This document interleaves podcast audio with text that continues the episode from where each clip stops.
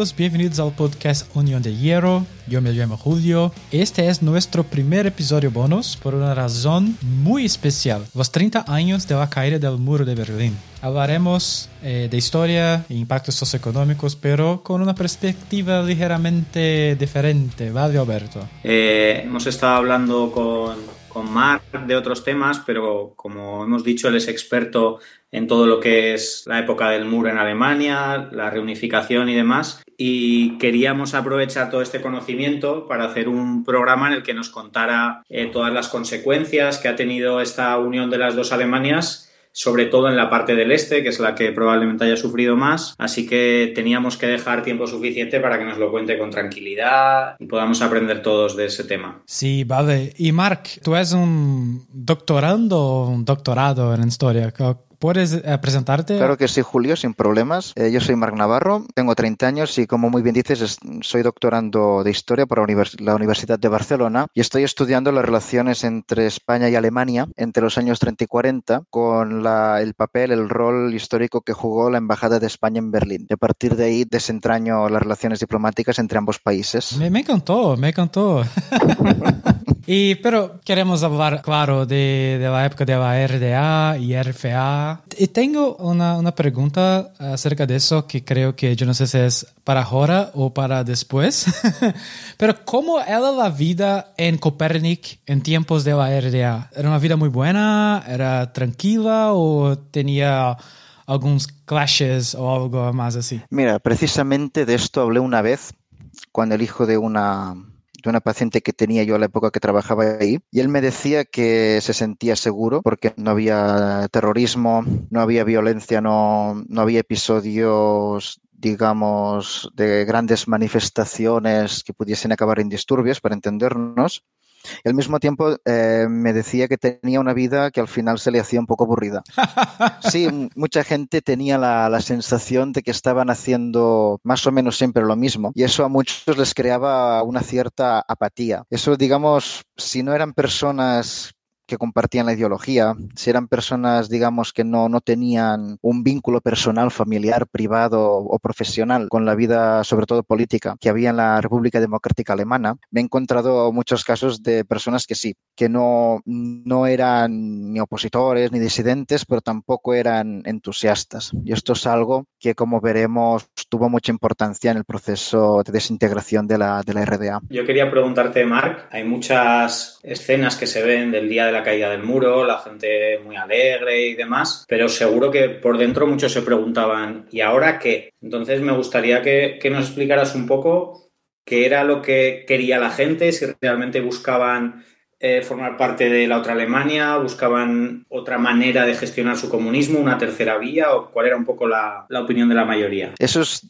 difícil de decir porque en ningún momento se les preguntó. Nadie preguntó realmente a, a, los orientales si quería la unificación de la misma forma que tampoco se hizo a los ciudadanos de la, de, del oeste, digamos. Yo me encontré a personas mayores, digamos, eh, de la zona de Neukölln, por ejemplo, que cuando yo les decía que vivía en el este, ponían mala cara y decían, Bo, otro oriental, ¿no? Como algo negativo o como algo a tener en cuenta a la hora de tratar conmigo. A nivel sociológico es difícil, como digo, porque no, no se hizo, en aquella época no se hizo ningún estudio. Cole no preguntó a nadie si querían la unificación, de hecho, había resistencia eh, dentro política, dentro de la, de la RFA, de cara a unirse a, a los orientales, porque para muchos eh, la RDA seguía siendo una zona soviética de ocupación. Era como decir que el territorio históricamente es alemán, pero los, los que están ahí no son alemanes, son orientales, no son como nosotros.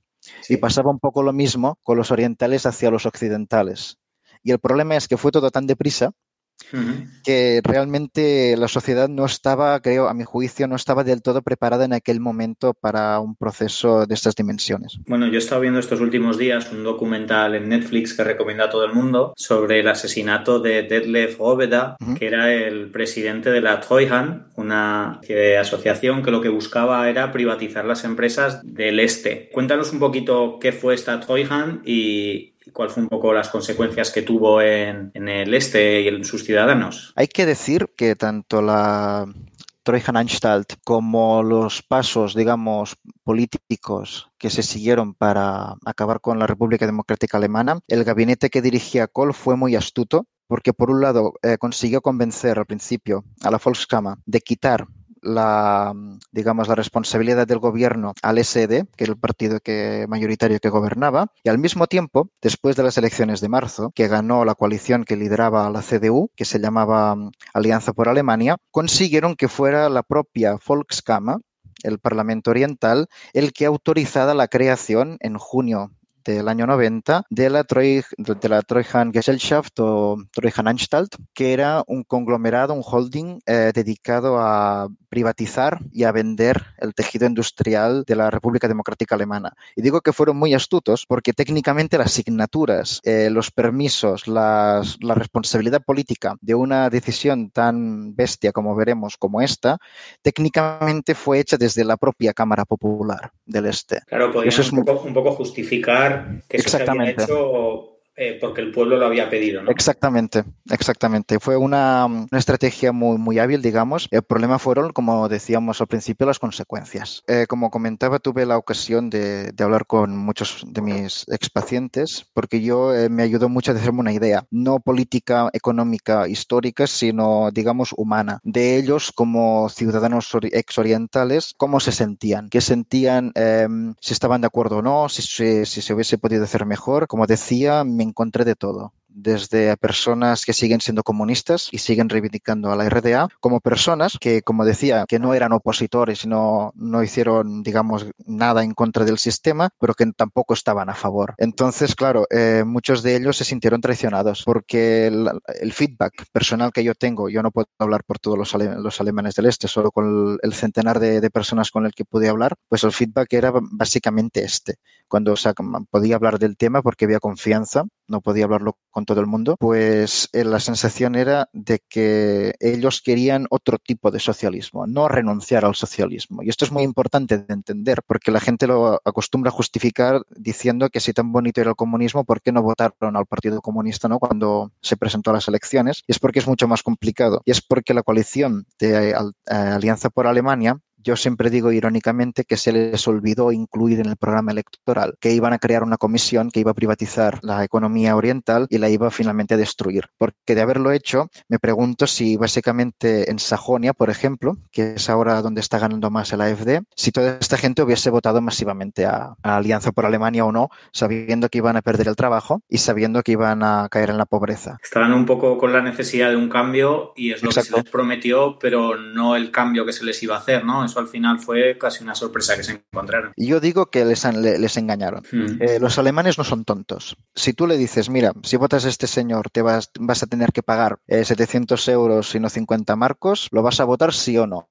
Eh, obviamente no prefieren pagar 50 marcos que 700 euros. El problema es que esta transparencia no, no la tuvieron con los ciudadanos orientales. Yeah. Sencillamente eh, pagaron los platos rotos de, de, un proceso político que en parte no solamente no, no, iniciaron, pese que había movimientos populares y manifestaciones donde se podía oír eh, Volk, o había eh, los, creo que los llamaban los lunes democráticos, sí. que se reunían en Chemnitz, eh, Dresden, en distintas Leipzig, en distintas ciudades de, de Sajonia y exigían reformas, exigían cambios eh, como digamos, estaban dando voz a esta frustración o apatía que, que, comentaba antes de personas que estaban más aburridas que enfadadas en ese sentido. Así vale. En el, en el documental un poco lo que viene a decir es que estos lunes democráticos acabaron prácticamente después del asesinato de, de este presidente de la Treuhand y, y, bueno, es una de las cosas que dicen que no tienen muy claro a quién beneficiaba este asesinato claro. y que realmente a partir de ese momento fue un poco el punto de inflexión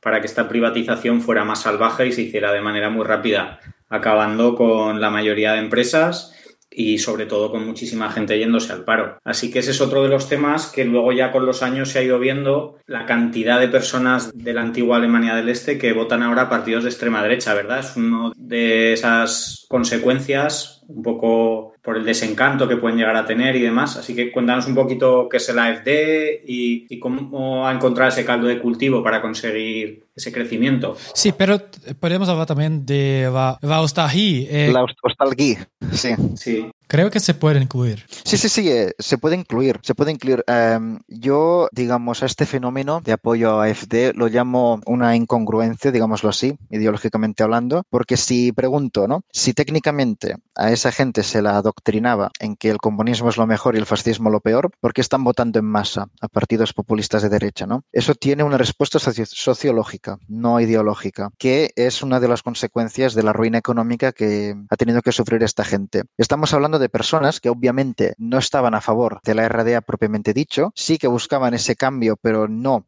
mayoritariamente como acabó siendo, y lo que han hecho ha sido esta regresión de decir si hemos perdido, porque hemos querido o no, lo que había antes y lo que hay ahora no nos gusta, ¿qué nos queda? Entonces ahí entra eh, los elementos identitarios. Esta gente ha sabido explotar esta beta, digamos, en la que ya no es Wir sind ein Volk, ahora dicen Wir sind das Volk.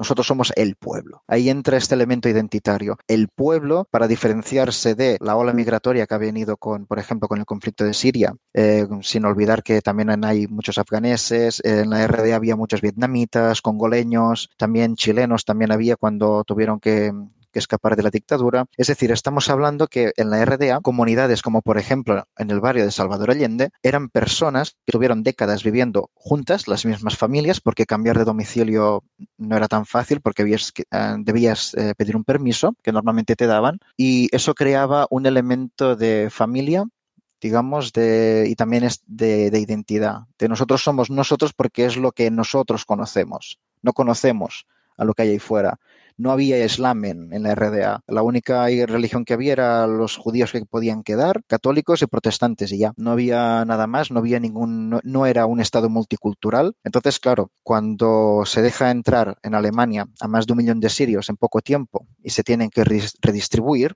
eh, la AfD lo que hizo fue explotar este sentimiento identitario islamófobo y ha cuajado, ¿por qué? Porque está dando una respuesta a la necesidad de esta gente que dice, hemos perdido lo que teníamos, la, nuestra infancia, nuestra juventud, lo que nosotros conocíamos ya no existe y lo que hay ahora no me gusta. Y encima tenemos esta gente aquí. Entonces lo que ellos hacen es esto. Y en realidad, eh, como decía, es técnicamente incongruente desde un punto de vista ideológico, pero no sociológico. Y esa es la, explicación que yo daría. Es muy, muy interesante ver después de las elecciones en Alemania las gráficas de votos por, por región, porque es que lo que es el, muro, la, división entre los dos países todavía se ve clarísima. No solo con los votos a, los partidos como AfD, sino todavía hay muchísima gente que vota a Die Linke, que es el partido más cercano a, las posiciones que tenía el, el SED en la, en la época de la RDA. Entonces, lo que se ve es que el sistema actual no les gusta, porque los partidos que mejor funcionan en el resto del país, como CDU o el SPD, allí tienen bastantes pocos votos en comparación. Entonces está claro que algo está fallando. Sí, en realidad, em, a mí me gusta decir que el Berlín Este es una isla roja en un mar azul, mm. porque ahora mismo solamente el D-Link que gana, bueno, ha ganado en Turingia, hay que decirlo también, ha quedado primera fuerza en Turingia. La AFD está sufriendo una regresión electoral en estos momentos, que yo espero que vaya más. La CDU se está más o menos recomponiendo, aunque el problema es que Merkel está ahí, pero aún no se sabe quién la va a sustituir. Y en este sentido, eh, las diferencias, como muy bien señalas, especialmente en Berlín, son muy, muy evidentes. Y yo, por ejemplo, eh, más allá de la política o más allá del paisaje urbano, podéis ver incluso la diferencia entre Berlín Este y Oeste en una foto aérea de noche. Por la composición de las luces y de las calles, hasta el color parece distinto. El oeste un poco más azulado y el este un, un poco más anaranjado. Sí, cierto. Una cosa que quería preguntar yo, eh, a ver, todos sabemos ya las cosas más negativas que había en la RDA, pues el tema de la Stasi, un poco el control de la ciudadanía, las barreras que había para poder salir de, lo que es el país hacia Occidente, pero también había muchas cosas buenas, como puede ser la educación, otro tipo de, cosas, la seguridad laboral, que, en las que casi nunca se profundiza. Y también me da la sensación de que cuando fue la reunificación, estas cosas que quizás podían haber sido buenas para toda Alemania, no se tuvieron en cuenta porque se quiso borrar del mapa todo lo que olía a, Alemania del Este. Entonces, ¿nos puedes contar un poquito las cosas buenas que quizás se podían haber utilizado para todo el país y que hubieran sido beneficiosas? Claro, hay que decir y, y matizar que precisamente se eliminaron porque no podían presentar una alternativa real existente al modelo de Estado que había en el oeste,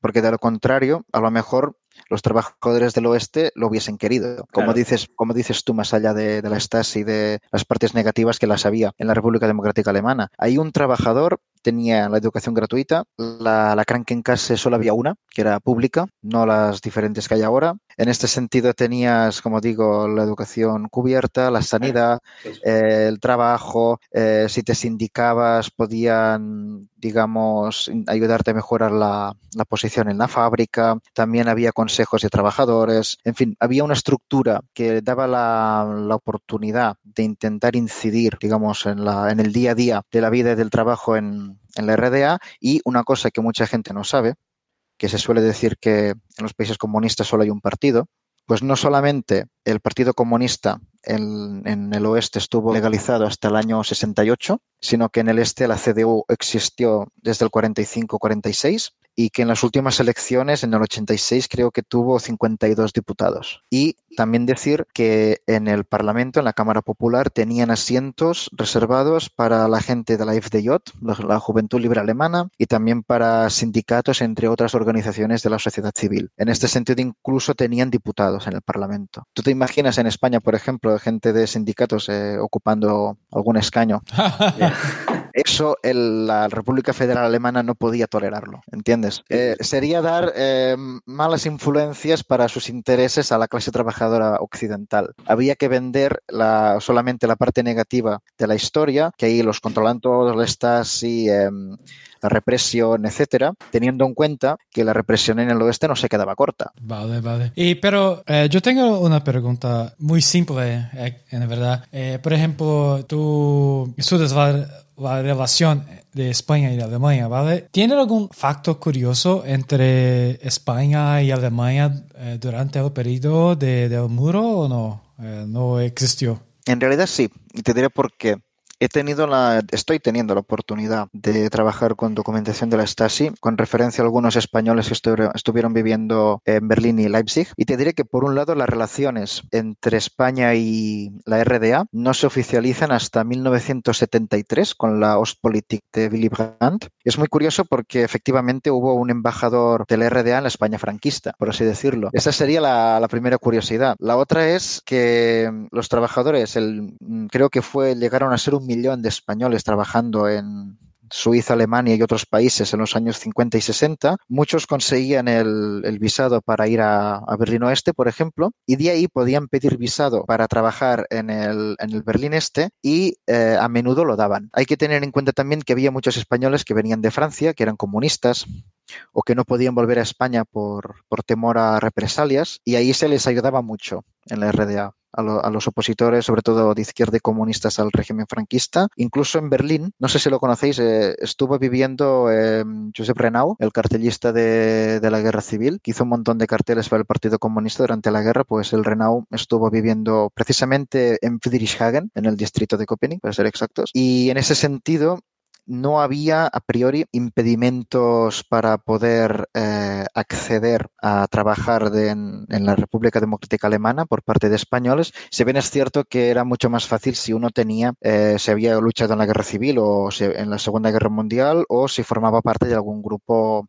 político opositor al franquismo. Vale. Alberto, ¿tienes alguna pregunta? Eh, bueno, yo quería comentar un poquito también, como a nosotros nos gusta hablar en nuestro podcast también de fútbol, un poco cómo fue las consecuencias de esta reunificación también en la parte deportiva. Esa parte un poco la comentabas antes, el capital humano, ¿no? Que se dice, claro, eh, cuando cayó el muro, tú piensas que una buena parte de los orientales tenían estudios superiores y eso pasó mucho en médicos, por ejemplo, que por salario decidieron irse al oeste. Con los jugadores pasó exactamente lo mismo. Eh, durante la época de la división, yo estoy seguro que conoces anécdotas de eh, que había un jugador, creo que era del, del Dinamo, que desertó, creo, ¿no? Que, o sea, ya había habido algún, algún tipo de contacto de estos, pero cuando cae el muro, ya aunque solo fuera por el cheque, y eso lo apuntabas tú antes en el, en el podcast anterior, que hicimos, pues muchos, muchos futbolistas dejaron el país por eso, por oportunidades de trabajo y dinero.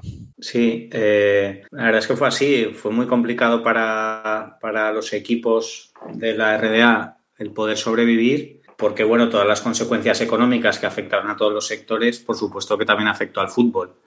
Es, llama bastante la atención que de los cinco equipos de la antigua RDA que han jugado en Bundesliga, eh, tres de ellos no habían tenido ningún tipo de éxito o muy poco en la DDR Oberliga, como el Hansa Rostock, el Energie Cottbus o incluso el Unión Berlín, que era un equipo sin apenas triunfos en, la máxima categoría de Alemania del Este. A día de hoy llama muchísimo la atención que en la cuarta división alemana hay hasta cinco equipos que han participado en competiciones europeas hace ya más de, más de tres décadas, como el BFC Dinamo, el Lokomotiv Leipzig. Y la verdad es que debe de ser complicado para todas estas aficiones que en esa época peleaban por títulos, por competir en Europa, por ser los mejores de su país, estar en este momento luchando, diría que por sobrevivir. Por eso creo que, que lo que ha conseguido el Unión Berlín tiene todavía más mérito que lo que podría ser una situación similar para un equipo del oeste. Entonces, ¿algo más? Pues la verdad es que yo estaría aquí toda la noche porque me está pareciendo súper interesante y de aquí puede salir incluso un libro. Sí, vale,